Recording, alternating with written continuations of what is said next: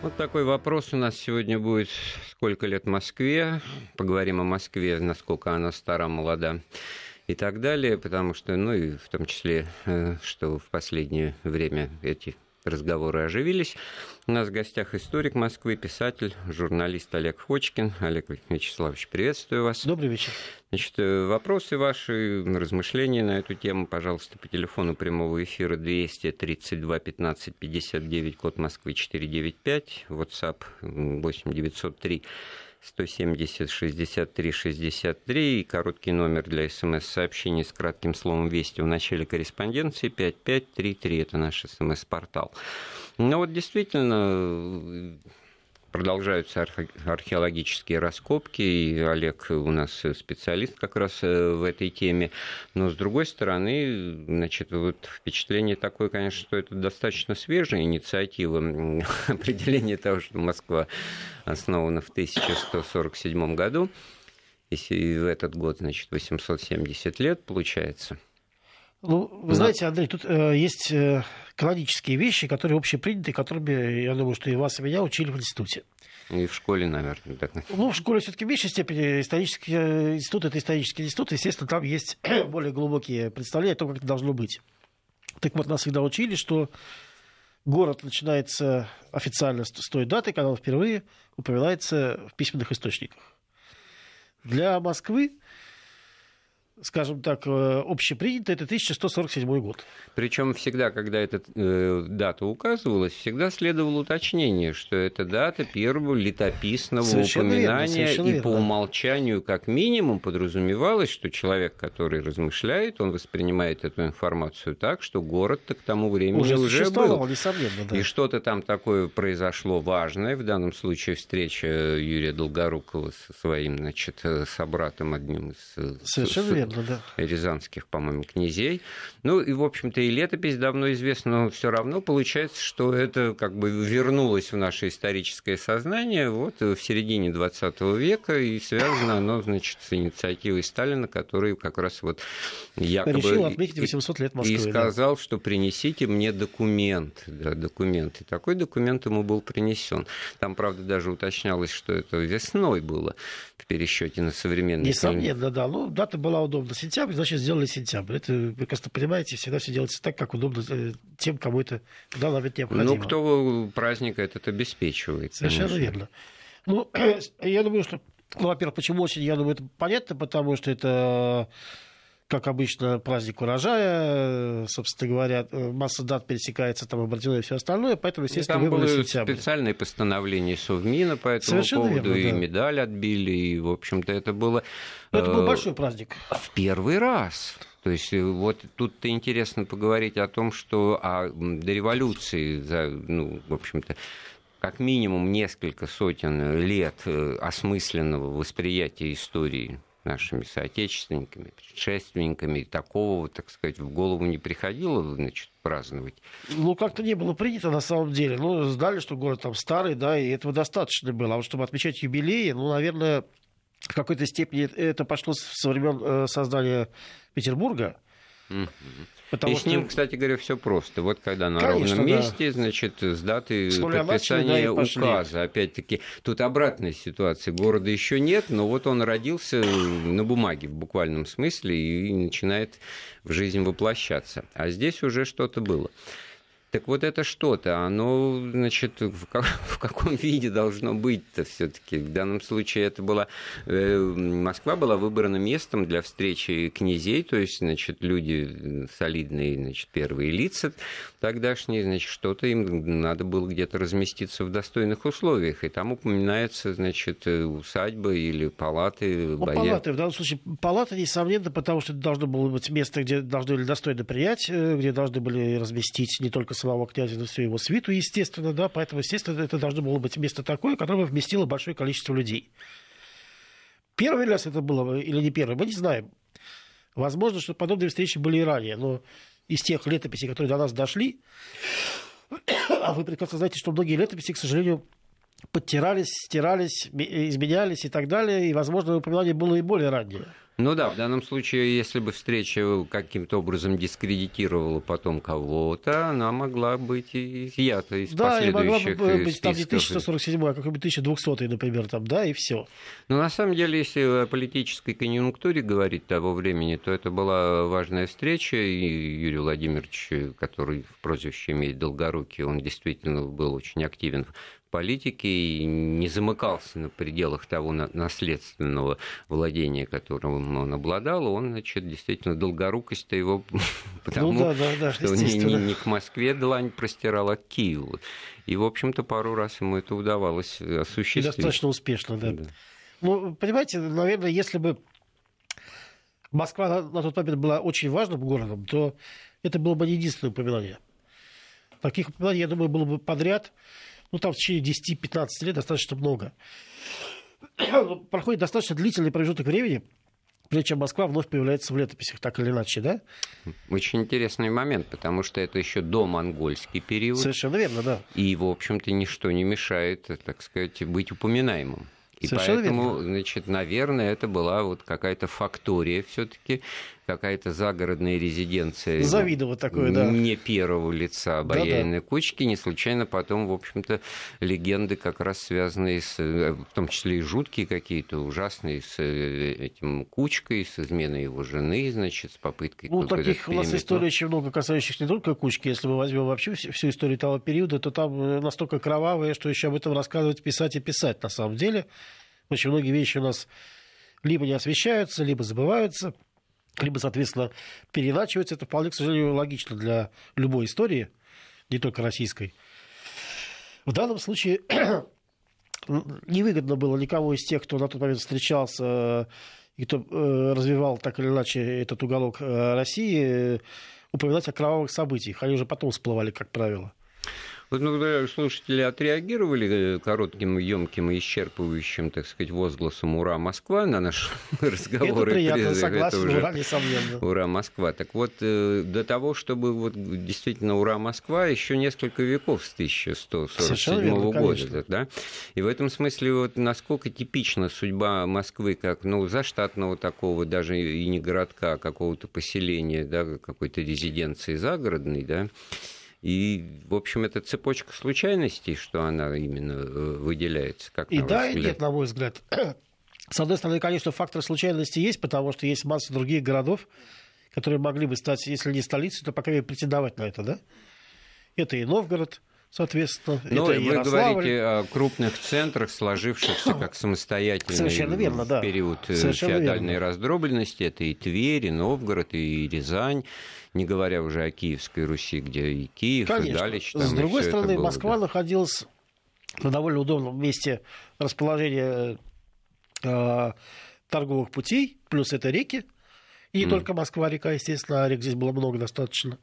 И, естественно, так или иначе это влияло на развитие города. А вот тут возникает уже э, ниточка к тому, чтобы поговорить о том, ну вот сейчас вот раскопки э, ведутся и находятся артефакты, ну объективно более древние, чем 12 век, Конечно, середина, да? да? И это действительно дает основание еще раз, как бы даже на, на чистое сознание такое девственное накладывается, а вот раз что-то нашлось более древнее, но с этим хитрость возникает, насколько это все действительно соответствует фактуре, в смысле существования города, потому что, ну, по отчаянию обнаруживается в раскопе древнеримская монета. И что это значит? Что во времена Юлия Цезаря Москва возникла? Монета, скорее всего, привезена. Ну, позже, да, ну, несомненно. И ну, если что говорить, вот сейчас период... вот есть, э, я знаю несколько людей, у которых такие монеты есть. Да, конечно, что, да, что конечно. теперь, да? Они их откуда-то привезли, выменили, купили, прочее. Нет, но так это вот говорит о том, что пути, торговые да? пути были, да, потому что достаточно много э, и сейчас находят не только в Москве, а практически на всем пути от Москвы до Новгорода очень много арабских монет 6-7 века. И это вполне логично, потому что действительно торговые пути шли, монеты были в ходу, они были известны, естественно, ими расплачивались. Были клады, само собой, тоже. Что касается артефактов, то давайте говорить о том, что артефакты бывают разные. Да, вот вы правильно сказали, что есть древние монеты, которые могли остаться либо у коллекционера, что ну, на тот момент все-таки достаточно проблематично, скорее всего, у купца. Тут гораздо интереснее топоры. Топоры, которые нашли э, как раз в заряде. Топоры времен э, фактически неандертальцев. Вот так вот даже. Да, но тут интересный момент, потому что э, это, скорее всего, были ритуальные топоры. Как правило, очень многие наши э, предки, еще жрецы, несомненно, использовали древние артефакты для ритуалов.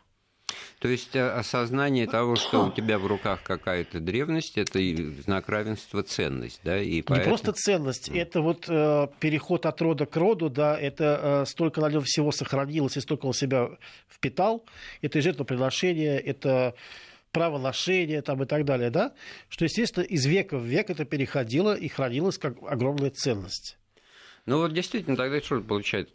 Стоянка человека, как у Фазили Искандера, да, то есть это уходит куда-то ну, в доисторические конечно, времена, конечно. да, и тогда, как ни странно, лишает смысла разговора о какой-то точной дате, потому что я догадываюсь, что, может быть, в силу ряда причин кто-то хотел да, бы, вот, да, чтобы да, сейчас конечно, вот да. было доказано, что Москве тысячи лет, да, и это такой ну, весомый. знаете, ну, это, конечно, несомненно, а такой момент есть.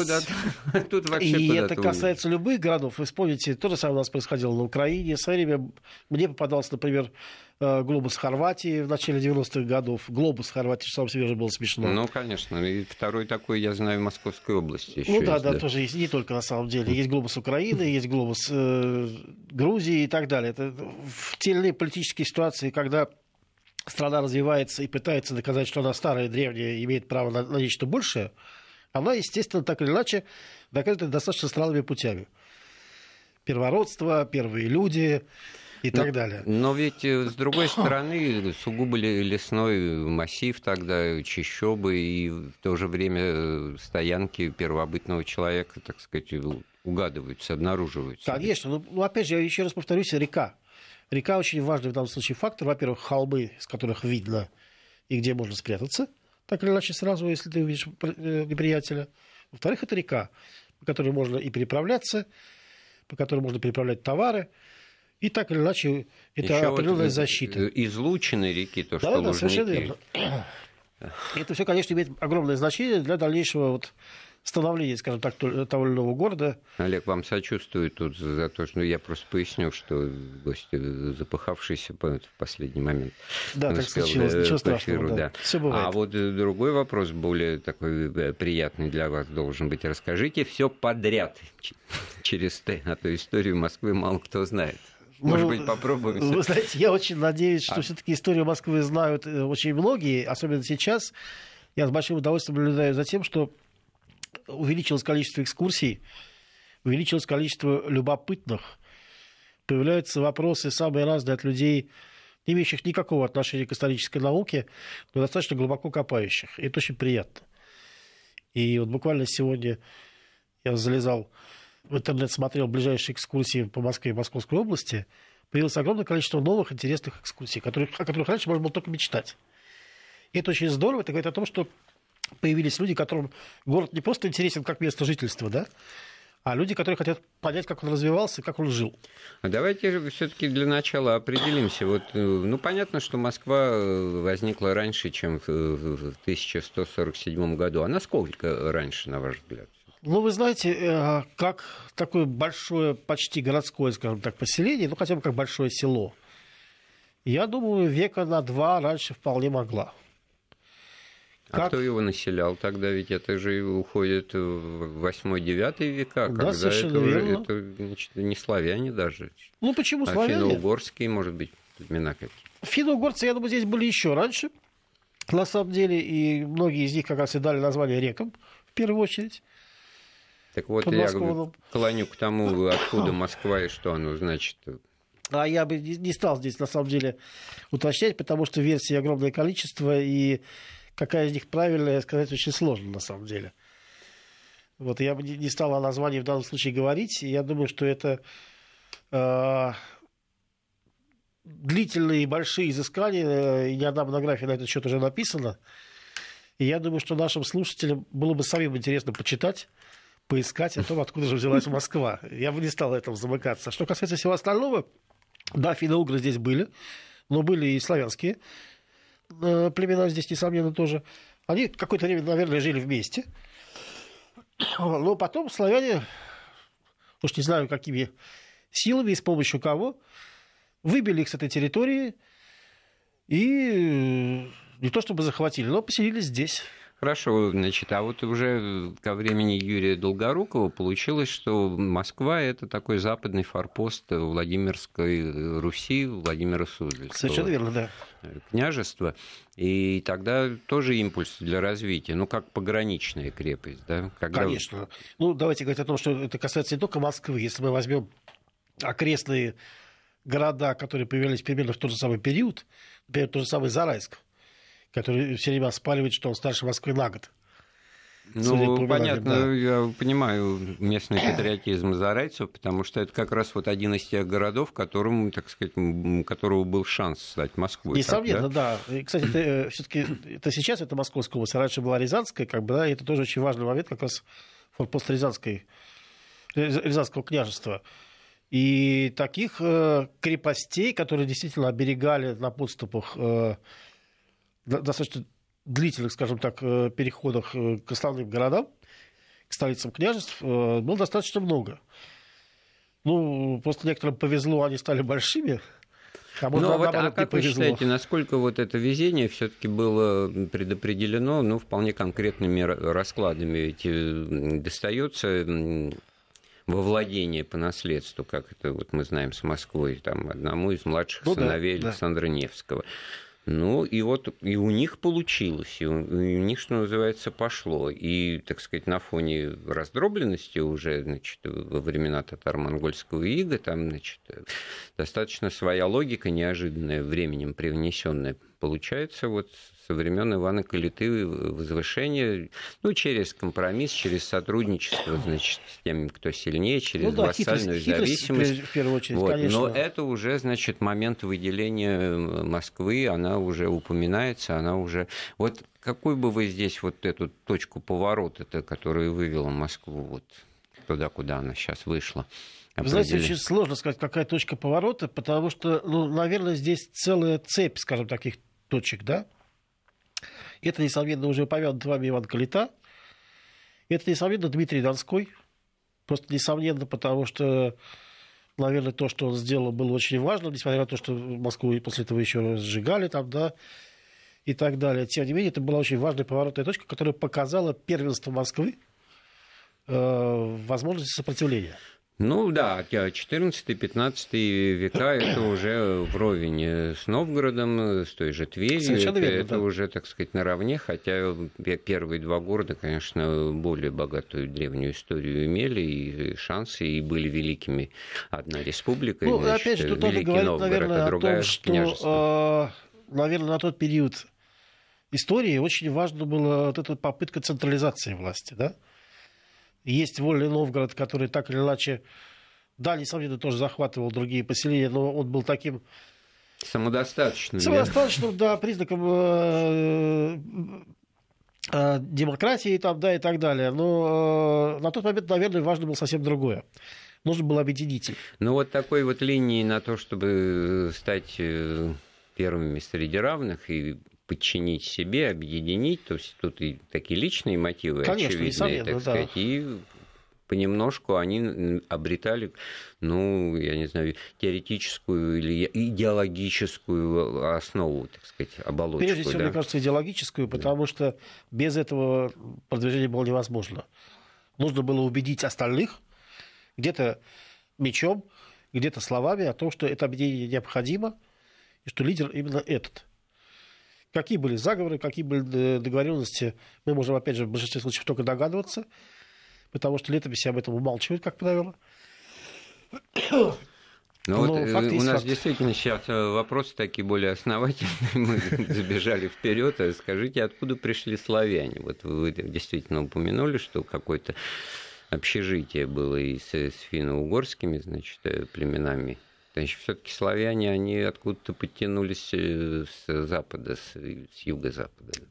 Ну да, прежде всего с юго-запада, хотя, как вы знаете, есть... Э, я, я понимаю, что этот вопрос такой с подковыркой, с, э, с подоплекой, потому что, как вы знаете, есть теория ариев, есть теория древних греков, которые сюда перешли, там тоже и так далее, там, да. Есть теория того, что на этом месте были древние поселения еще до э, Древней Греции там и так далее. То есть, да, и это потомки тех э, жителей э, нашего региона. Ну, ну так вот, э, а от них что-то осталось, чтобы это не голословно было, вот как раз в тех археологических изысканиях? Ну, на территории Москвы я бы не был столь категоричен, что это осталось. Если брать древние города, о которых очень часто говорят, то это и Красноярск. Это... Как Красноярск? Я Который в Сибири? Который в Сибири, да. Вы посмотрите на те древние города, которые там существуют. Ну, там просто изначально э, зона, ну, Южная Сибирь, да, это, это, это Восток. Да, совершенно это, верно. Это но... Империя Чингизидов, так мягко говоря.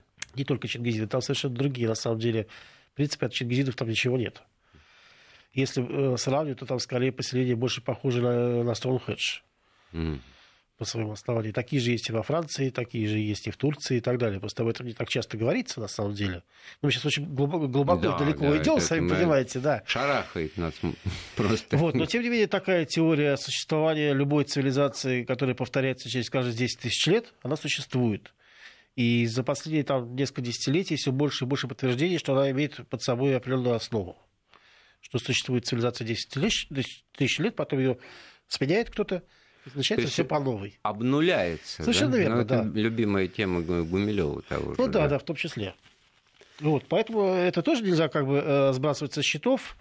Ну, это все Особенно впечатляет, когда какую-то точку отчета дату называют, под которую подпадает окончание этого периода десятитысячелетнего. Да, да, совершенно верно. Ну, понимаете, тут и очень... становится как э, зябко на душе. Прям. Это, с одной стороны, да, с другой стороны, понимаете, э, это все настолько а, обтекаемо и настолько все теоретически не подковано, потому что, как правило, любой теоретик, будь то историк, будь то биолог, э, ну, любой фактически, будь то астроном или метеоролог, он всегда э, выбирает только то, что в его теорию вписывается. вписывается. Все остальное, естественно, Олег, вот мы дождались очень конкретного хорошего вопроса, на который, наверное, будем отвечать обстоятельно уже после выпуска новостей. А какой самый старый сохранившийся объект в Москве на сегодня? Или 3-5 старейших? Давайте начнем. Полминутки у нас еще. Ну, насколько старый, возникает вопрос, понимаете? Но если уж Стоунхедж, да, топоры неандертальцев, вот как бы я понимаю ваше замешательство. Нет, но что-то не просто обозримое, а то, что имеет свою преемственность, как бы беспрерывную ниточку, потому что при желании вот от, тысяч, ну, несомненно, от Кремль, 1147 конечно, года ее провести Кремль, потому можно. что если мы там будем копать, мы там очень много всего найдем. Я надеюсь, эти раскопки еще очень многое дадут, скажем так, да. Несомненно, это э, тот, пери... тот, тот кусок напротив нынешних нынешней мэрии на Тверской, да, угу. где гостиница «Арагви». На, на этом холме где гостиница «Арагви», и, соответственно... Значит, наш гость Олег Фочкин пока ответил то, что где можно и нужно искать, и что можно найти, мы после выпуска новостей обсудим. Сегодня мы с Олегом Фочкиным, историком Москвы, писателем, журналистом, э, размышляем о Москве, обсуждаем ее возраст, я, так сказать, персона женского рода, так по определению, по законам русского языка Москва она, да, Э, ну, интересно в том смысле, что вот пишут нам, просто, может быть, прошло какое-то время между тем, когда появилось первое упоминание, и тем, когда появилось первое э, поселение. Ну, очевидная же вещь. Конечно, да? естественно. И вот просто еще раз э, напоминаю, что во всех э, учебниках писалось, что там 1147 год – это дата первого летописного упоминания. Причем не просто там абы какого, а вполне конкретного, зафиксированного, и этого вполне достаточно, как бы по умолчанию можно прибавлять, ну, вот лет 200, как наш гость говорит, и, и в общем-то, я чаще всего с такой цифрой тоже встречаюсь. Но это как-то все-таки не вдохновляет. Хочется и, во-первых, и поглубже, но вот поглубже мы уже успели выяснить, что это уже уходит во времена там Стоунхеджа, каких-то поселений образца каменного века, что тоже, в общем-то, с одной стороны, здорово, завышает, с другой стороны, ну, такое, такая масса глыбы времен доисторически не очень хорошо. Поэтому давайте вернемся к вопросу о том, вот сейчас из сохранившихся объектов в Москве какие самые старинные? Ну, давайте говорить о том, что э, здания времен упоминания э, первого в летописи, конечно, не сохранилось по одной простой причине, что вся Москва была деревянной, как и многие другие поселения во всех старых городах. Да? Каменные это скорее было исключение из правил. Я не знаю, что должно было случиться, сколько нужно было денег потратить, чтобы это сделать. Поэтому, пожалуй, самыми старыми московскими зданиями, можно, ну, не только зданиями, но прежде всего храмами, потому что мы отталкиваемся от этого, это, соответственно, э, Андроников монастырь, ну, не весь его, естественно, а Спасский собор монастыря, который был построен в XIV веке деревянным, потом он сгорел, его месте уже в XV веке возвели новое здание в самом начале XV века. В росписи этого храма принимал участие э, Андрей Рублев, что уже, естественно, немаловажно. Да? Угу. Самый старый из гражданских э, э, построек Москвы, сохранившихся, это Грановитая палата. Тоже, несомненно, здание известное, важное, и все мы его знаем и любим. А, и, соответственно, Успенский собор Кремля это тоже одно из старейших зданий города.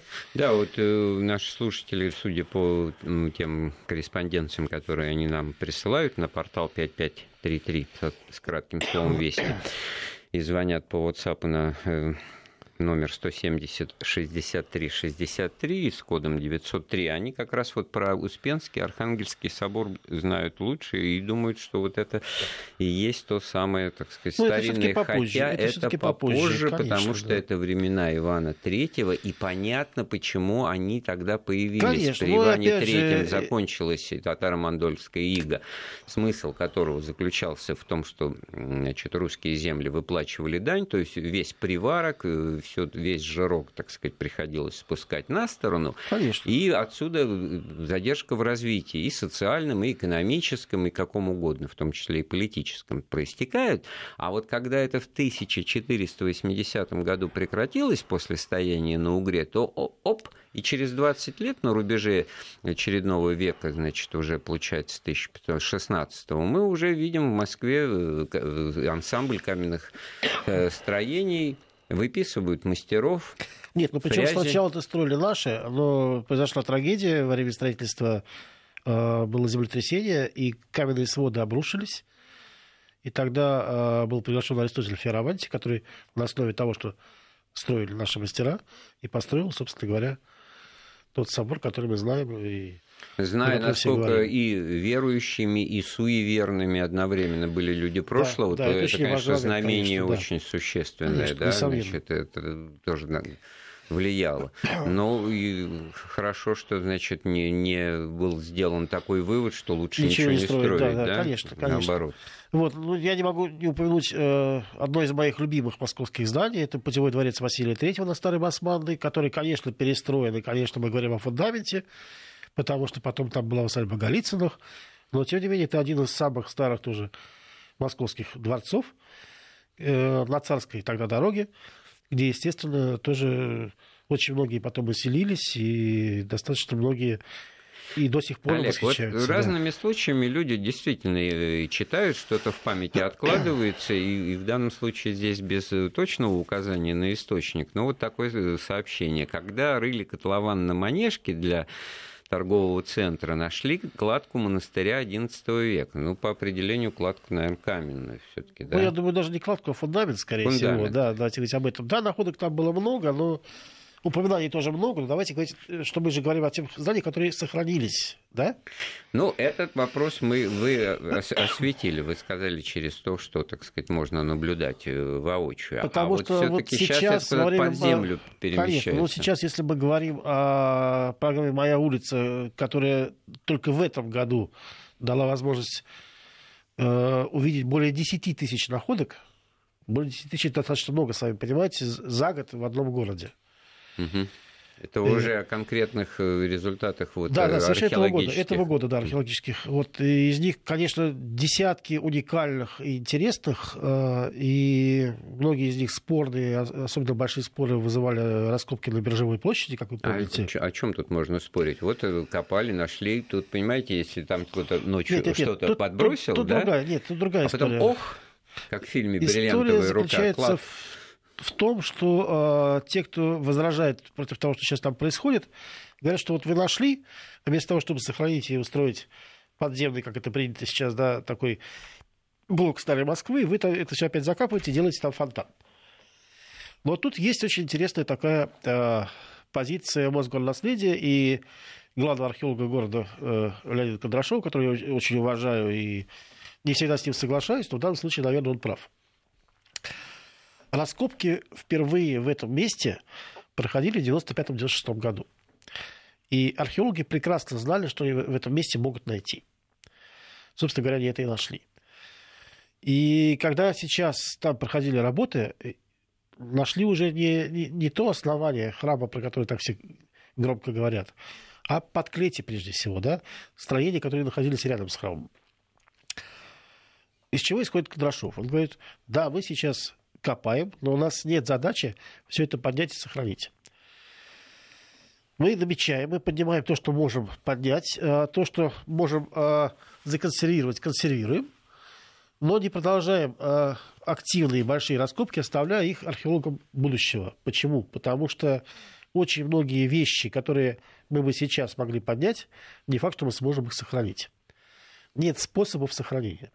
Нет способов более точного А я уж подумал о том, что археологи будущего, значит, меньше будут заботиться о том, что стоит сейчас. Да нет, конечно. Месте, ну, это, да? это может быть тоже, если, если такая да. позиция, да, это вот э, небезызвестно, я думаю, тоже многим нашим знатокам э, Москвы э, историк и москвовед, и главный редактор журнала «Московское наследие» Филипп Смирнов, когда говорит о заряде, говорит, ну вот, да, вот сейчас сделали там то, что сделали, ну, пройдет определенное время, и мы там что, построим что-нибудь другое, более соответствующее этому облику. Тоже позиция, имеющая право на жизнь. Тем более, что, собственно говоря, в заряде э, очень многое было найдено. Мы с вами об этом говорили год назад. И на самом деле многое там и будет сохранено сейчас. Помимо того, что будет тут парк разных природных зон, там э, два участка э, городской среды э, археологические будут э, сохранены именно как музейная часть. Прежде всего в Мокринском переулке, где, собственно говоря, основные работы и велись. И там будут э, показаны и остатки э, Белого города, и, собственно говоря, те находки домов, фундамента там, да, и так далее. Вот, собственно говоря, там тоже одни из самых старых находок где-то 14 века фундаменты домов там есть. Вот э, слушатели наши некоторые удивляются, а разве в Москве бывают такой силы землетрясения, которые могут обрушить каменные своды? Почему бывает вот на, на моей ну, памяти? Во-первых, э, да, землетрясение бывает несомненно. Во-вторых, в давайте... восьмом году землетрясение. Да. Ну, тогда оно было все-таки не настолько сильное, скажем ну... так, да? Дома потряхивало, те, кто там жил в 12-14 этаже, они это хорошо ощущали. Вот. А, но это сейчас. А в более ранние времена, конечно, потому что тектонические плиты все-таки еще были неустойчивы. И давайте говорить о том, что мы находимся на изломе. И вполне возможно, что это когда-нибудь опять повторится. И то, что было в те времена, э, столько веков назад, не факт, что там лет, лет через 200-300 вот пока вы рассказывали о раскопках в центре Москвы, какие проблемы здесь возникают, что, с одной стороны, интересно до всего докопаться в буквальном смысле, даже не переносном, а с другой стороны, ну, цели такой никто не ставит, чтобы превратить в... Все Москву в археологические раскопки, да? Раскопки. Вспомнился Рим, который, однако же, превращен в центре своем, да, и тоже, в общем, довольно странное для свежего взгляда производит впечатление, как будто тут что-то недостроено, Согласен. тут ведутся я какие-то строительные Риму, работы. Я да? бы не только о Риме в данном случае говорил. Э, в этом году э, был в Греции, прежде всего в Афинах, тоже чтобы приобщиться к тому, что там делалось там, да, и удивительное тоже ситуация э, прямо посреди э, старых известных э, поселений, примерно периода Парфенона там, да, в начале прошлого века была построена железная дорога, которая просто прошла посреди всех этих поселений. Да. Все было вывезено. А вот сейчас начались раскопки вокруг. И это смотрится, скажем так, очень необычно. Это еще надо дать сноску на южный климат, на отсутствие да, снега, верно, да, там да, не, да. слякоти и прочее, прочее, что у нас полгода в году бывает. И поэтому, конечно, для Москвы здесь есть проблемы. Ну, сделаем паузу в нашем разговоре. Напоминаю, мы с э, историком Москвы, писателем и журналистом Олегом Фочкиным э, рассказываем об истории Москвы, времени ее возникновения летоисчислений. И вот нам э, слушатель Антон из Бойко-Панура, как он представляется, сообщает, что по, слав... по славянскому летоисчислению сейчас более 7 тысяч лет. Вопрос, куда делись 5 тысяч лет. Ну, славянское здесь ни при чем. Речь идет о системе летоисчисления от по Ветхому Завету и по Новому Завету, то бишь от сотворения мира библейскому, э, согласно которому через 5508 лет вот родился Христос.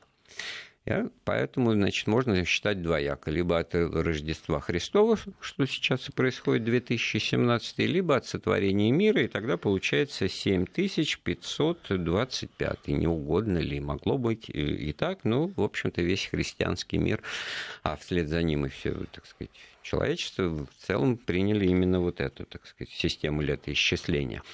Ну, а теперь вот о том, что вот за, за эти годы и столетия происходит, с одной стороны, понятен интерес э, раскопать и докопаться. С другой стороны, значит, вот все-таки что будет сохранено и в каком виде из того, что в Москве раскопано и произвело впечатление, и не только на специалистов, и достойно, так сказать, того, чтобы быть сохранено. Во-первых, я бы хотел сказать, что действительно все, все, что закапывается, все относится на археологическую карту, и со временем, я думаю, все это еще раз будет раскопано уже совершенно э, иначе, то есть подготовлено с пониманием, зачем здесь копать и что делать. Да? Собственно говоря, то же самое происходило в Заряде, потому что раскопки там до последних были три раза. Первые были еще 20-е годы, и, собственно говоря, современные археологи начали копать с того места, на каком закончили тогда. Это очень важный момент, и поэтому вот эта преемственность, она есть и будет. Я вдруг э, вспомнил, что вот э, аналог э, того, о чем мы говорим, это, скажем, Иконова, который на изображений XIII века, наложен XV, да, на да, него XVII, XIX, да. и если уж XIX всяко как бы надлежит убрать более раннего, то XV уже тоже, вопросы, да, тоже жалко верно, по да. сравнению с XIII. Да, вот совершенно верно, да. Ну так вот, э, если говорить о том, что будет сохранено, то э, было принято решение модифицировать э, и сохранить на месте в качестве элементов городской среды, как я уже упоминал, археологические объекты, это прежде всего основание Китай-городской стены в Зарядье, а Затем стены Белого города на Хохловской площади. Я думаю, что уже на День города мы сможем посмотреть, что там сделали. Там достаточно интересно все это происходит. Есть о чем говорить. У нас есть звонок. Юрий на проводе. Добрый вечер. Мы вас слушаем. Добрый вечер.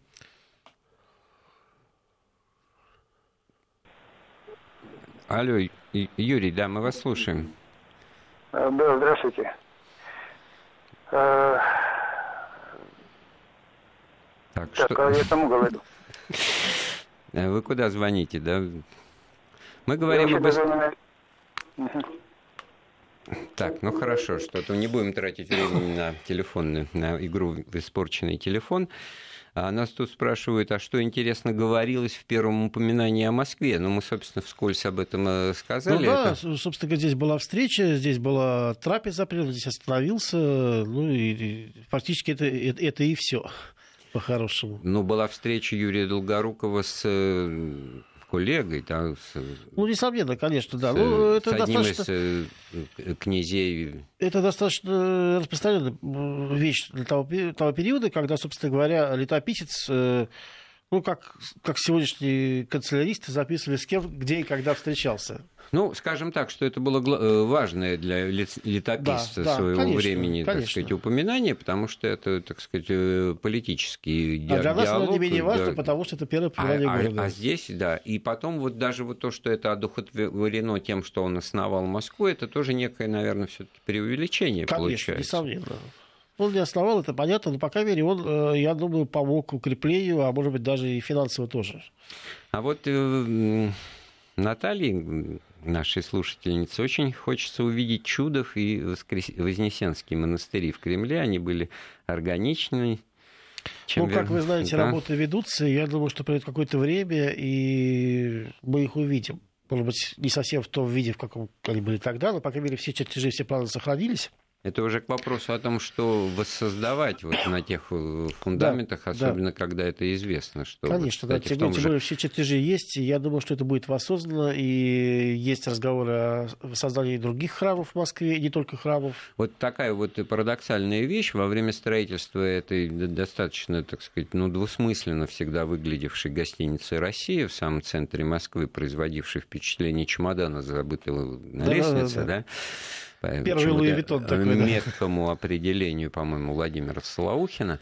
Вот. Однако же в процессе этого строительства были вот раскопаны и бережно сохранены вот палаты Романовых и некий ряд, вот, двор, да, да, соответственно, который да. Варварку-то образует. И в этом смысле вот как раз интересно, что воссоздавались фрагменты декора и интерьера внутреннего и даже внешнего по документам, сохранившимся Совершенно в архиве верно, да. древних актов. То Конечно. есть в этом смысле что-то от века 16-17 по отчаянию, если восстанавливать, то есть где брать чертежи, э, ну, чуть ли не много, смету расходов. Вы знаете, там, есть очень далее. интересная вещь, про которую у нас мало кто не то чтобы знает, по крайней мере не упоминает э, часто. В 20-е годы 20 века были э, зарисованы э, все здания всех московских улиц. И они все сохранены. И вот этот абрис улиц, он существует, и по ним очень многие вещи сейчас восстанавливаются, на самом деле, и историками, и, соответственно, архитекторами это помогает воссоздать то, что когда-то вот было, и то, что сейчас заново воссоздается.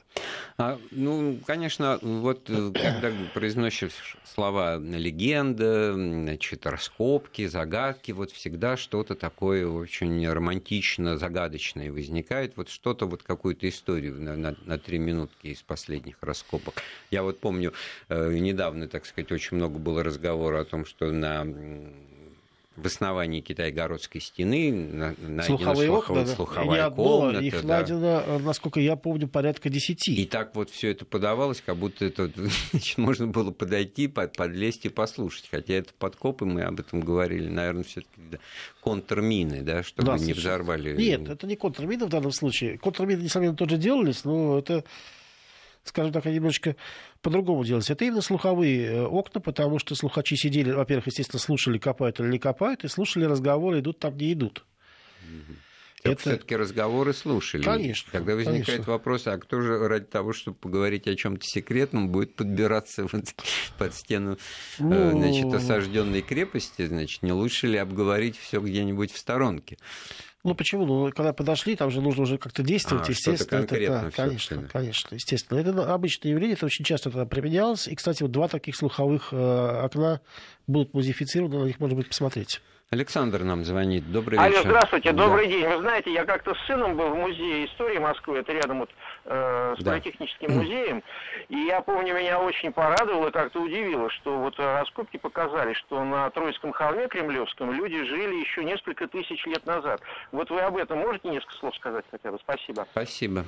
Ну, конечно, мы про это как раз и говорим, что э, поселения здесь были достаточно давно, и не только на Троицком холме, это и то же самое Зарядье, там были поселения, и даже упомянутый нами уже подмосковный, ныне подмосковный Зарайск, там одно из древнейших поселений еще с, с скелетом мамонта, и там до сих пор собираются археологи для того, чтобы и палеонтологи для того, чтобы обсудить эти вещи. Естественно, здесь поселений было достаточно много. Как мы уже говорили, были и финно-угры, это были и предки славян, то есть достаточно э, большое количество э, различных племен здесь находилось. Э, места хватало для всех. Но со временем, естественно, кто-то исчезал, кого-то выгоняли, кто-то находил более удобное для себя место. Вот, естественно, зачастую мешали и пожары, и все что угодно. Ну, вот э, на месте Москвы в итоге остались славяне, как вы понимаете. Ну, так и хочется сказать, что свят мест пусто не бывает, да? А с другой стороны, вот то, что вы говорили об этой цикличности, очень такой, значит, да, самой да. по себе загадочно подозрительной теории, значит, того, что все обнуляется. И вот в этом смысле вот вопрос нашего слушателя, он меня опять на эти мысли навел, что все уже когда-то было и достигало своего апогея, потом какая-то пауза, значит, ну да, все разрушилось, все либо в результате войны, да. либо в результате каких-то э, стихийных бедствий, все приходит в упадок. Кого-то захватывают варвары, как у нас обычно бывает, и на этом месте потом появляется все заново, да? Ну вот э, про, про Кремль очень много вопросов, но дворец съездов, да, тоже сейчас можно сказать свой, своего рода символ э, Кремля, но тоже построен на, на живом месте, да, в ущерб ну, к сожалению, вы знаете, постройкам. таких мест очень много. А если мы возьмем вообще Москву в целом, да, то, к сожалению, в отличие от многих других европейских городов, мы не можем похвалиться тем, что у нас есть полностью сохраненная улица хотя бы 19 века. Ни одной такой улицы в Москве нет. То есть вот так, чтобы выходи и снимай фильмы, да, там, я не да, знаю... Такого, про... к сожалению, нет. Это наша беда, э, об этом э, очень часто говорят, э, на это ругаются, но, к сожалению, это правда нашей жизни, мы от этого никуда не уйдем.